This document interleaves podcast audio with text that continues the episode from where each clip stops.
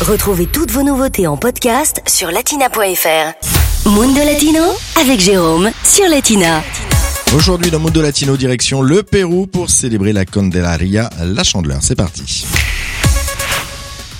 On poursuit notre voyage au Pérou. On retourne plus exactement à Puno, dans le sud du pays, une ville située au bord du lac Titicaca. Il y a quelques semaines, je vous parlais de ce festival de la Candelaria qui s'y déroule jusqu'au 7 mars, un festival qui a débuté début février et que nous présente justement Sabrina Ripoll, directrice de l'Alliance française à Puno. Les festivités commencent au début du mois de février, donc par la célébration d'une messe à l'aube, suivie d'une cérémonie de purification ancestrale. Et le lendemain matin, un acte liturgique, une image de la Vierge de la Candelaria est transportée pour la faire voyager en procession dans les rues de la ville avec l'accompagnement de danse et musique traditionnelle. Ensuite, et les fêtes se poursuivent avec la célébration de deux compétitions dans laquelle environ 170 groupes de toute la région s'affrontent, ce qui totalise environ 40 000 danseurs et musiciens. Les festivités se terminent par une cérémonie en l'honneur de la Vierge, un concert et des messes d'adieu. Et parmi ces 40 000 danseurs et musiciens, justement, eh bien, on retrouve des danseurs de euh, Diablada. Les danseurs de la Diablada sont des habitants de toute la région.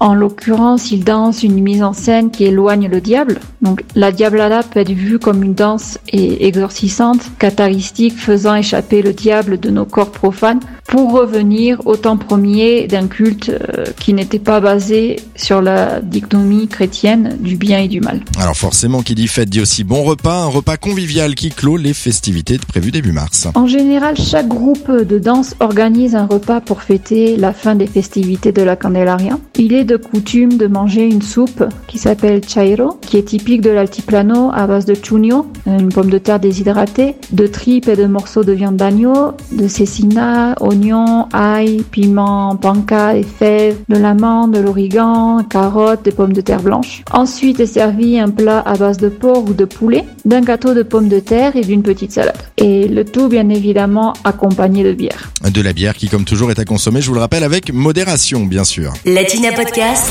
le meilleur de Latina, en podcast sur latina.fr.